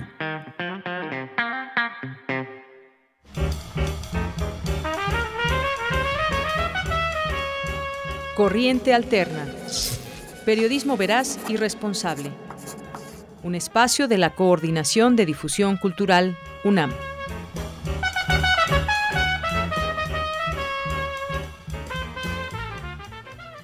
Dos de la tarde con 22 minutos y entramos a este espacio de corriente alterna, unidad de investigaciones. Y hoy recibimos en este espacio a Paris Martínez, que es reportero y tutor. ¿Qué tal, Paris? Buenas tardes. Hola, buenas tardes, muchas gracias. Y también recibimos a Metzli Molina, de la licenciatura de Estudios Latinoamericanos. ¿Qué tal, Metzli? Hola, ¿qué tal? Muy buenas tardes a toda la audiencia. Muy buenas tardes. Pues hoy vamos a platicar de dos temas que tienen relación entre sí, que pues está es la violencia vial ejercida por eh, por muchas veces por los automovilistas, por los hombres y aunado también a estos distintos grupos de ciclistas que han surgido eh, poco a poco y a lo largo de los últimos años en en la ciudad. ¿Qué hay? ¿Qué se tiene con respecto a estos temas? Bueno, pues comenzamos contigo, Paris. Muchas gracias. Pues sí, eh, nuestra próxima entrega informativa consiste en una serie de eh, reportajes, entrevistas eh, realizados por los y las becarias de la unidad eh, respecto del tema particularmente que se ha venido eh, discutiendo en las últimas semanas y meses de eh, los casos de violencia contra ciclistas. Este es un tema que había estado medianamente visibilizado en eh, la Ciudad de México y en algunas algunas otras urbes, pero eh, no es un problema solo de algunos puntos eh, de la geografía nacional, sino como han evidenciado los recientes casos que se han acumulado en estas semanas, pues bueno, es una problemática en realidad y esto que, abarca todo el país. Bueno, hicimos eh, eh, con este eh, tema sobre la mesa, quisimos hacer un repaso eh, por varias fuentes. Y Mestri ahorita nos puede platicar de algunos de los testimonios eh, de organizaciones, de activistas y de ciclistas y que y vienen demandando desde años poner la atención de la autoridad sobre el tema de la seguridad vial, pero también hacemos un repaso más allá del tema de los ciclistas eh, sobre cómo es tratado a nivel de la justicia los casos de eh, violencia vial, de delitos eh, cometidos con automóviles eh, a nivel nacional y en la Ciudad de México. Y bueno, las cifras con las que nos encontramos decepcionan respecto de lo que es nuestro sistema de justicia y qué tanto es eh, priorizada este tema de la seguridad eh, vial eh, en los hechos. Destacando además que eh, a finales de, de 2020, en diciembre de 2020, se aprobó una reforma constitucional que permitiera precisamente reconocer el derecho a la seguridad vial como un derecho humano. Es decir, a nivel legislativo y a nivel de reclamo ciudadano, eh, el debate sobre seguridad vial pues está muy avanzado, pero a nivel de eh, hechos concretos, de políticas públicas concretas, eh, estamos apenas dando algunos pasos y el resultado de esto pues es casos de violencia, casos de violencia que además las estadísticas evidencian que en la, mayoritariamente están protagonizados por hombres eh, y, y, y, bueno, hacemos entonces también una lectura eh, desde la perspectiva de género sobre este tipo de expresiones de violencia.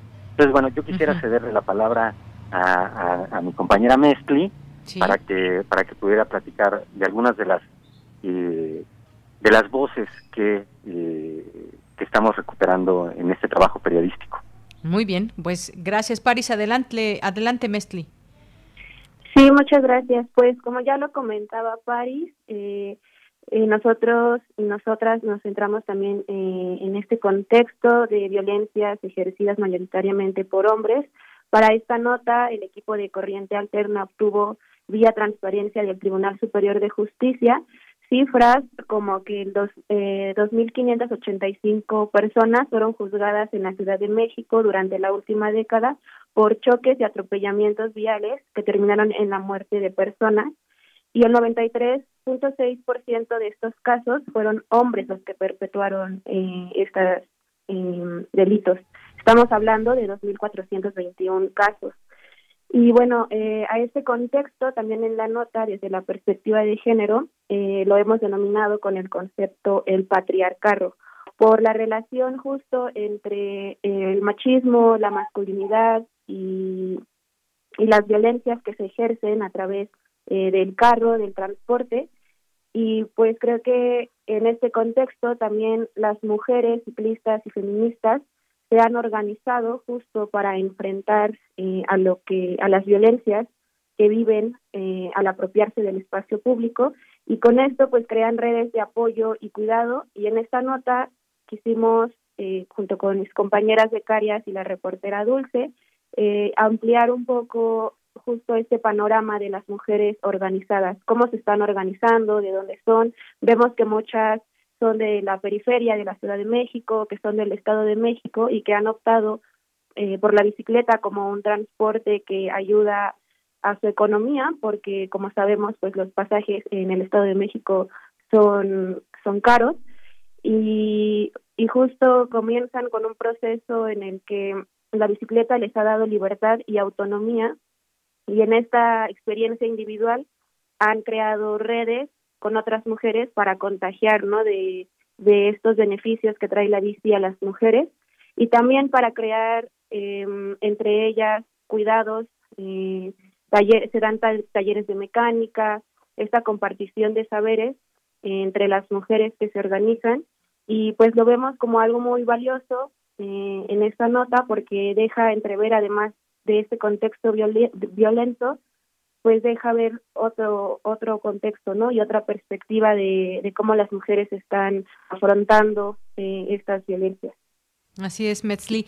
Y, sobre todo también, pues, esta, la bicicleta que se ha convertido ya en un símbolo de transformación de las ciudades y, pues, de unos años a la fecha han surgido distintas agrupaciones eh, a lo largo eh, de estos años y muchas de ellas encabezadas por mujeres, justamente. Es importante mencionarlo. Sabemos que los espacios públicos, pues, son, son espacios donde también muchas mujeres han sido violentadas y, no escapa el hecho de que las mujeres ciclistas eh, puedan pasar ciertas circunstancias, sobre todo pues en la noche. Y algo que se está pidiendo desde hace mucho tiempo y creo que de alguna manera se van logrando cosas, aunque quizás sea no con la velocidad que todos quisiéramos, pero se han hecho algunas ciclovías, se han hecho algunos esfuerzos, falta comunicar avenidas y falta también que también respetemos todos el espacio público, eh, ciclistas, eh, pero también los eh, las personas, los automovilistas, el mismo peatón también que se le debe de respetar es quien tiene más la, prioridad, pero pues es un espacio público a final de cuentas. Y, regreso un poco a esto que mencionaba también mencionabas tú Metzli y París, París en torno a esta situación de la impunidad. Muchas veces eh, estos espacios se vuelven peligrosos para las personas porque, porque hay quien lleva a cabo esto de manera cotidiana, ya sea aventarte el automóvil, incluso atropellamientos, y se queda un porcentaje altísimo en la impunidad, París. Así es, mira, eh, sobre lo primero que decías, eh, en, en esta entrega informativa incluimos una entrevista realizada por eh, nuestra compañera Fernanda Osnaya, eh, a una de las impulsoras precisamente de la, la reforma a, la, bueno, del debate que derivó en la reforma a la Constitución para incluir el, el derecho al, al tránsito seguro eh, en, como un derecho humano y lo que viene, que es a partir de esto la creación de una ley de seguridad vial y de movilidad, eh, una ley general que pueda ser un, piso mínimo de eh, lo que deban hacer las autoridades en todo el país. Eh, esta activista es Areli Carreón, entonces, bueno, nos platica un poco cómo se desarrolló este debate y cuáles son las perspectivas eh, eh, en, cuanto a lo que falta de, labor legislativa para, para seguir avanzando en el tema. Eh, entonces, bueno, por ese lado, eso está muy interesante. Ahora, lo que me preguntas de la impunidad, pues nos encontramos con cosas pues que preocupan. por ejemplo, en, en total, entre 2011 y 2020 en la Ciudad de México, se formularon cargos penales contra más de 6.000 personas por delitos relacionados con eh, muertes y lesiones por choques o atropellamientos, ¿ok? 6.000 personas en 10 años. Bueno, permítanme hacer una precisión. Son 6.900, o sea, casi 7.000 eh, en estos 10 años. En esos mismos 10 años, solo 501 personas fueron detenidas. De estas 7.000, solo 501 fueron detenidas. Eh, y eh, el, índice de sanción pues quedó en unas decenas. Entonces, eh, no solo, mm, bueno, eh, todo esto en números redondos nos da que eh, si tú atropellas, chocas con alguien y matas a la persona, en la Ciudad de México, pues tienes una probabilidad de 93% por lo menos de gozar de impunidad. Lo cual, pues no hablan nada bien de nuestras autoridades, pero tampoco de nosotros como ciudadanía, ¿no? Eh, si nos llevamos eh, este mismo ejercicio como de rastreo a, otros ejemplos, pues nos encontramos todavía eh, cosas todavía más graves, ¿no? Por ejemplo, en este mismo lapso de 2011 a 2020 eh, se identificó, se presentaron cargos penales contra 83 personas que eso chocaron o atropellaron a alguien y huyeron del lugar, dejando a los lesionados sin auxilio y derivando de esto la muerte de esas personas lesionadas. 83. Bueno, de esas 83, a 63 les dieron trato de eh, muerte accidental. Sin y, agregar al análisis jurídico pues la responsabilidad de, de haber huido, ¿no? Quizá chocar es un accidente, pero huir del lugar, abandonar a los heridos, eso no es accidental. Y, y la indulgencia con que la, los tribunales, los jueces y el Ministerio Público abordan estos temas, eh, pues eso decepciona porque, bueno, ojalá fueran indulgentes con las víctimas, pero no, son indulgentes con, con los responsables de estos hechos, ¿no? Eh, Así estamos. Por ahí van los los, los datos que, que incluimos en nuestro paquete informativo y, y, pues bueno, esperamos con esto aportar al debate al debate que, que, que, vienen impulsando con muchísimo esfuerzo eh, decenas y decenas de colectivos ciudadanos en el país. Claro, pues ahí están estos eh, dos temas. Por lo pronto, este tema del ciclismo urbano y sobre todo encabezado también ya por distintas organizaciones de mujeres. Y este otro tema de la existencia de, de normas. Hay normas muy claras, reglas, hay reglamentos para los eh, para eh, de tránsito para los ciclistas, pero también para los automovilistas Así es. No sé, por alguna razón no se llegan a, a conocer o nos subimos a algún automóvil o a una bicicleta y tu opinión es muy importante. Escríbenos al correo electrónico prisma.radiounam@gmail.com. Relatamos al mundo. Relatamos al mundo. La historia. Kamal Nasir.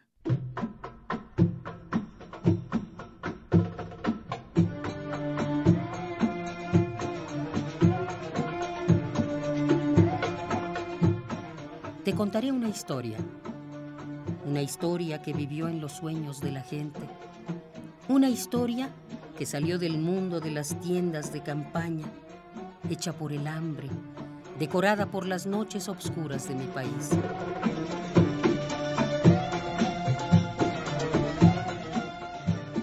Y mi país es un puñado de refugiados.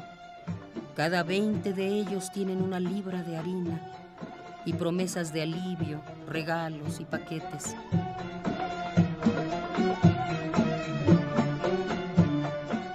Es la historia del sufrimiento de un colectivo que aguantó el hambre durante 10 años, entre desgarros y agonía, entre privación y añoranza.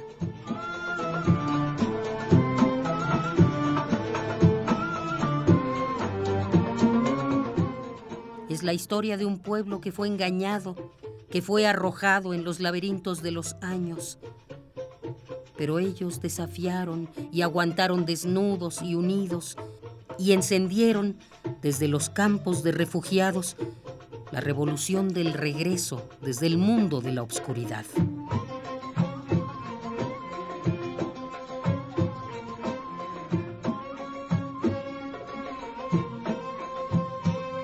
La historia. Kamal Nasir.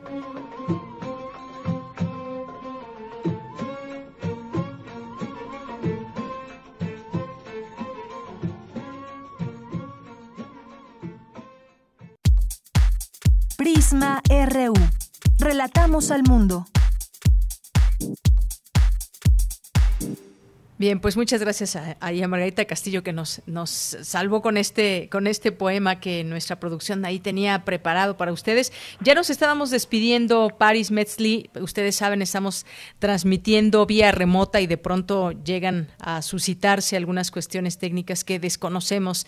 De pronto, eh, pues las travesuras radiales que, que llegan por aquí. Pues solamente eso, darles las gracias, despedirlos y que nos digan cuándo se publica ese trabajo a través de corrientealterna.unam.mx.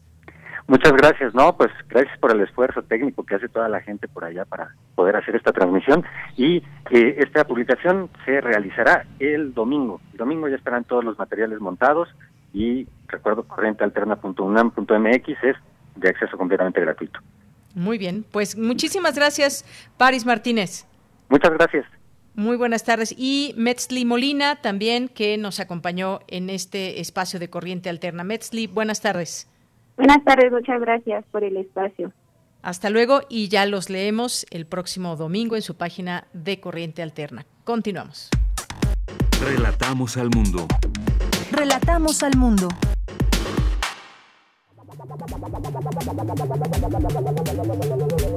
El refractario, RU.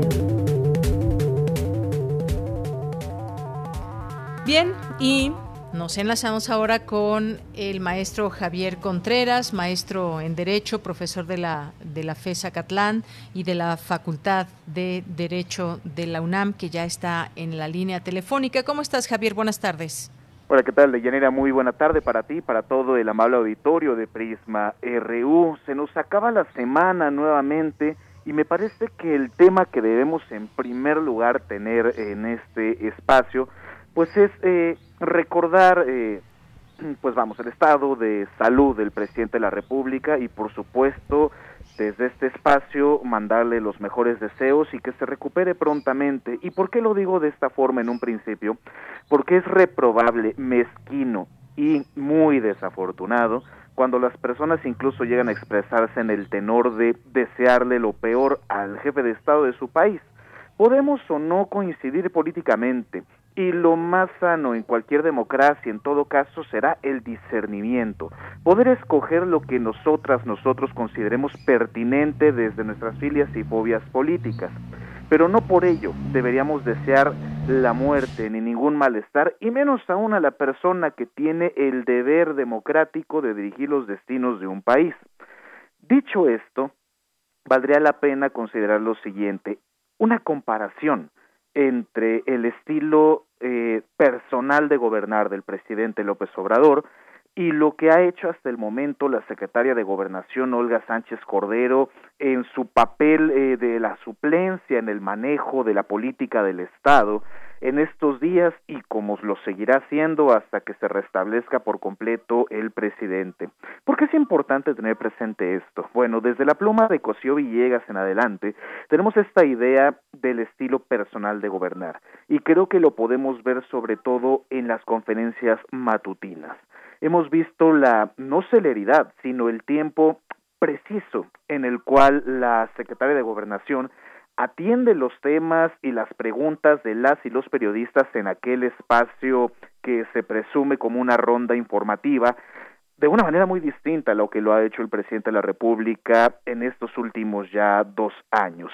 Y el principal distingo, me parece, es eh, cuestionar de vuelta pero con información e incluso con un entendimiento jurídico entendiblemente superior, eh, las propias eh, preguntas que realizan los periodistas, las periodistas. Fue especialmente destacable y es una nota que está recuperado ya en diferentes diarios de circulación nacional, cuando la propia secretaria de Gobernación mencionó, bueno, hay alguien que quiera tomar la palabra de otros diarios cuyo nombre no mencionaré en este momento, pero que muchas y muchos eh, serán lectores seguramente de entre nuestros radioescuchas, y esto marcó un ritmo completamente diferente, no solamente en la naturaleza de esa ronda noticiosa, sino en el propio debate en términos de el periodismo en nuestro país. Creo que es muy importante ver el trabajo que está haciendo la Secretaría de Gobernación en este momento, no solamente porque se es sustituyendo en el espacio matinal al presidente López Obrador, sino cómo se ha expresado incluso en términos políticos cuando habla acerca de temas como la interrupción legal del embarazo o cuando se ha posicionado con respecto al tema, evidentemente, de la pandemia y la narrativa que ella ofrece acerca de los proyectos prioritarios de este gobierno de México. Mucha gente en comentarios muy desafortunados se ha atrevido a llamar adorno incluso a la Secretaría de Gobernación y me parece que hoy es un buen momento para recordar que la segunda al mando y que la persona que encuentra un este alfil político el presidente López Obrador es una persona no solamente capaz, sino que ha demostrado un manejo diferente y que refresca al mismo ciclo noticioso matutino. Pues sí, un estilo propio también de llevar con su estilo, evidentemente pues cada quien tendrá su estilo y ahí le hemos visto pues ya a lo largo de esta semana y pues también en una actitud abierta a los medios de comunicación. Javier, está otro tema, pues los números del INEGI que estiman 45% eh, más muertes por COVID, más de lo reportado por la Secretaría de Salud. ¿Qué opinión, qué análisis te merece esto? Esto es algo muy delicado de Yanira porque recordemos el factor de subregistro. Dependiendo de las fuentes que consultemos, nosotros podremos hallar el factor de subregistro como 2.8 o incluso hasta 3.1, 3.2, lo que por supuesto que magnifica las cifras sobre muertas, muertos por COVID en todo el tiempo que llevamos de primero epidemia, luego pandemia. ¿Por qué eso es especialmente delicado? Porque se trata de números contradictorios en la información que ofrece el Estado mexicano. Que quede claro, es diferente hablar a nivel Estado que a nivel gobierno.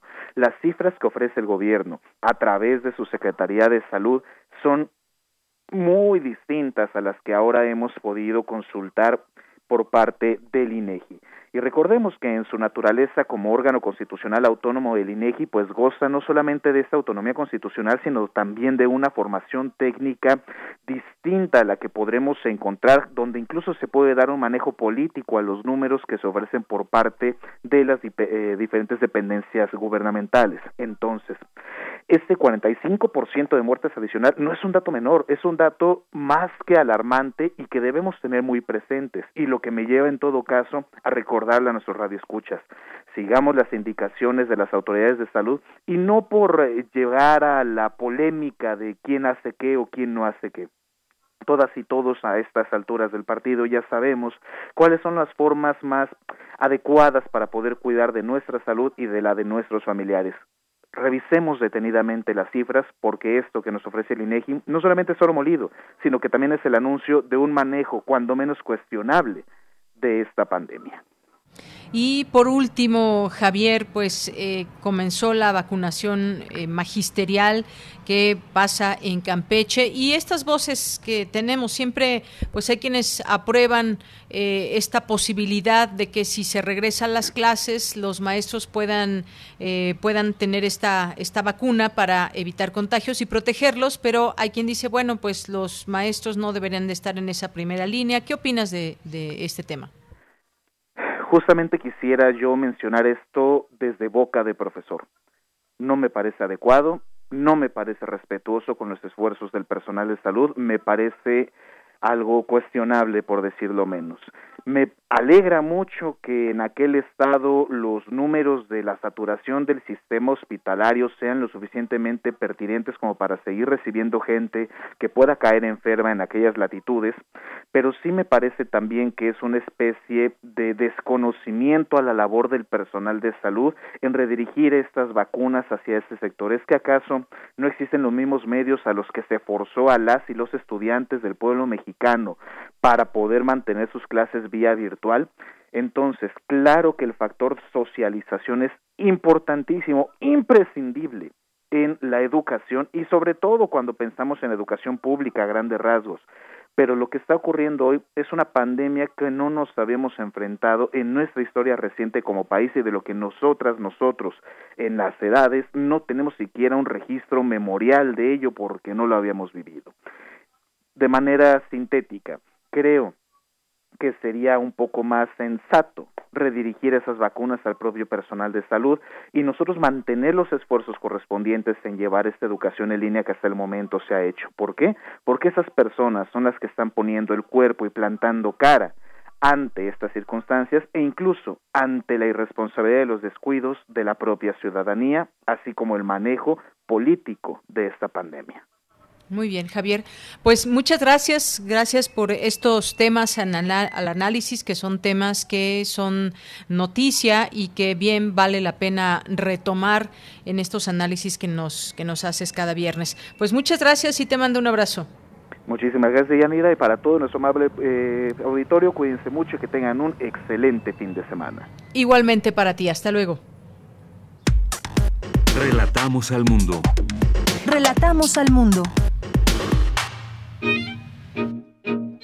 Melomanía RU. Bien, pues hemos llegado a esta sección de los viernes con Dulce Wet, Melomanía RU. Adelante.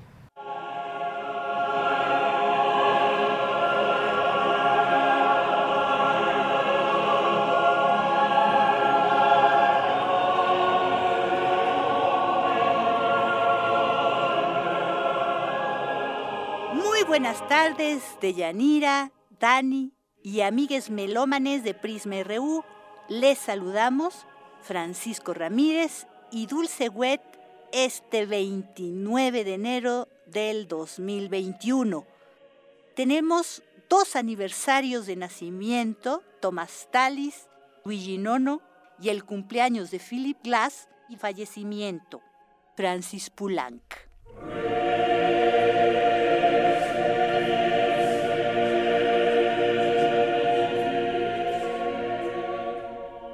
El 30 de enero de 1505, hace 516 años, nació el compositor inglés Thomas Tallis. Por eso estamos escuchando un motete para 40 voces a capela titulado Spen in Alium, Esperanza en otro, con el coro de la radio de Berlín dirigidos por Simon Halsey. Es un disco austriaco del 2005 del sello Harmonia Mundi. Talis agrupa a los cantantes en ocho coros de cinco voces, soprano, alto, tenor, barítono y bajo. La pieza comienza con una sola voz del primer coro. Las demás entran por forma gradual en imitación. A medida que las primeras callan, el sonido se desplaza siguiendo una línea que va del primer coro al octavo. Las 40 voces entran a la vez durante unos pocos compases y luego el proceso continúa en sentido inverso, para finalmente reunirse todas las voces culminando con una sensación de plenitud.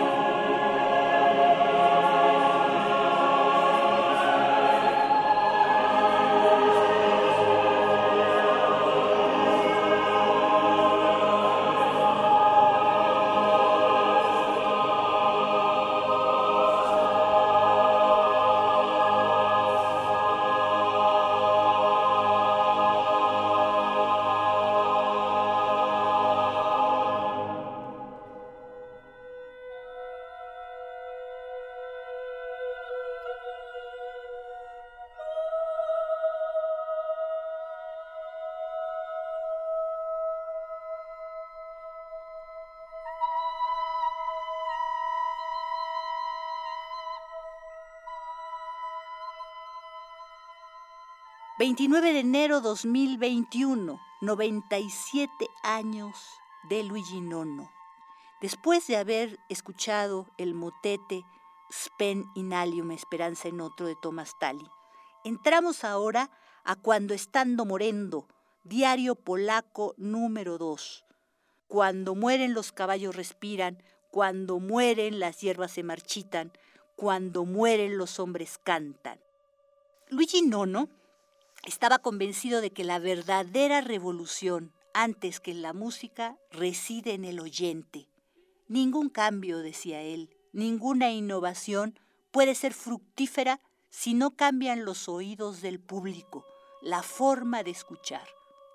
Al final de su carrera, de muchos años, de hacer muchos tipos de revoluciones, él militó en el Partido Comunista desde 1952, Nono descubrió que la verdadera revolución es interior, que todo se transforma cuando modificamos nuestra manera de entender y vivir los sonidos. En octubre de 1981, en el apogeo de Solidarnos, Luigi Nono recibió el encargo de escribir una composición para el Festival de Música de Varsovia. El 13 de septiembre, Jaruleski toma el poder. El festival se cancela y Luigi Nono pierde contacto con sus amigos. Entonces decide completar la obra y la dedica a los amigos y camaradas polacos que resisten en el exilio, en la clandestinidad, en la cárcel, en el trabajo, que siguen esperando en medio de la desesperanza, que siguen esperando a pesar de su incredulidad. Después de un año, el 3 de octubre, cuando estando morendo de Luigi Nono se presenta en Venecia. Tiene una duración de 39 minutos y está escrita para cuatro voces femeninas, violonchelo, flauta bajo y electrónica en vivo.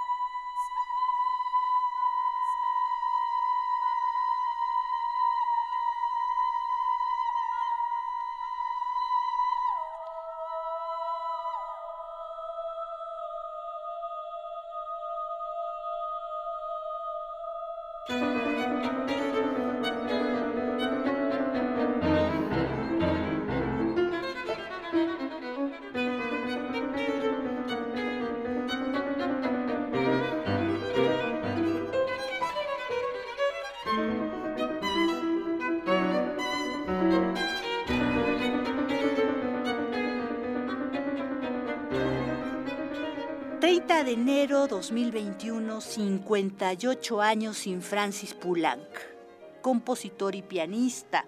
Por eso estamos escuchando el tercer movimiento presto trágico de la sonata para violín y piano, revisada en 1949, escrita entre 1942 y 1943, en tres movimientos, el primero alegro con fuoco, el segundo intermezzo.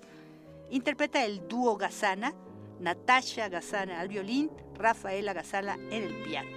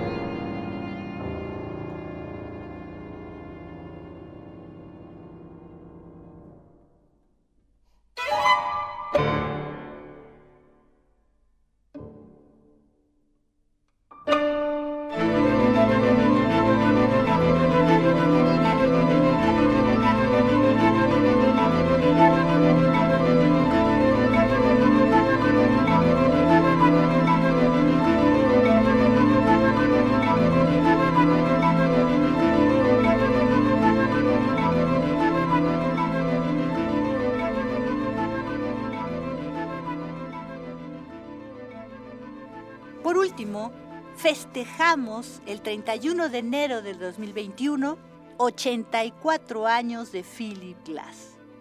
Philip Glass nace el 31 de enero de 1937 en Baltimore, Maryland. Él dice, los pintores me inspiran más que los compositores actuales.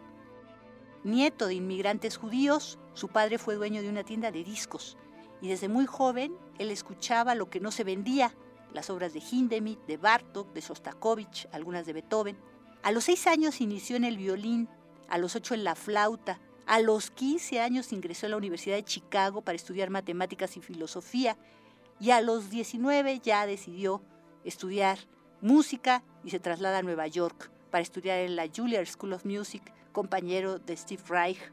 Gana en 1959 el premio BMI para jóvenes compositores y estudia en 1960 con Darius Milhaud. Cuando contaba con 33 años, se va a París a estudiar dos años con Nadia Boulanger.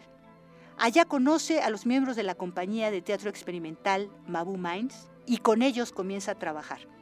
Luego es contratado para transcribir la música india de Ravi Shankar y entonces descubre todas las técnicas de lo que es la música del norte de África, de la India y del Himalaya.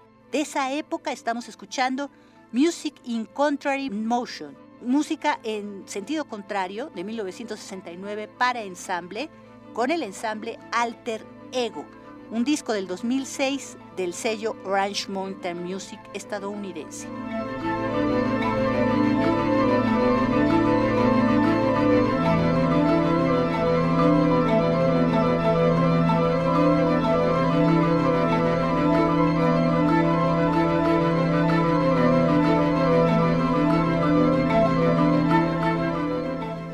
Agradecemos muchísimo su atención y compañía.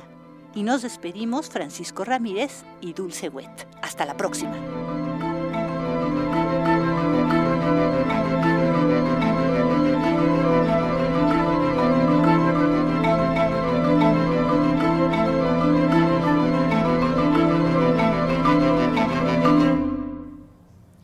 Ravi Shankar. Pues muchas gracias, Dulce Wet. Te mandamos un saludo a la distancia y un abrazo.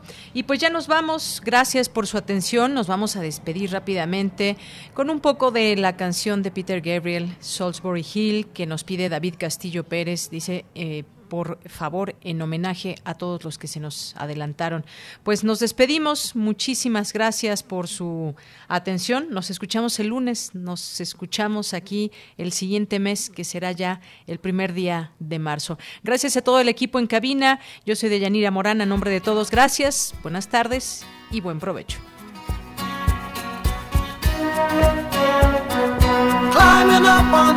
could light.